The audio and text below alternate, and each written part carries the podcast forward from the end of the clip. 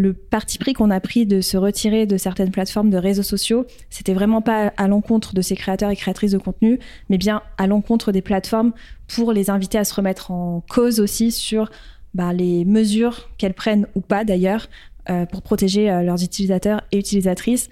Donc pour moi, c'est bien deux choses différentes euh, entre bah, les contenus qui sont créés par des personnes et qui, sont, qui ont des vertus qui peuvent être vraiment incroyables, comme tu disais, sur des sujets tels que la diversité, mmh. la santé mentale. Il y a des comptes hyper inspirants. par exemple, bah, je pense à Bonjour Anxiété, avec qui mmh. on a pu travailler aussi sur cette thématique-là chez Lush.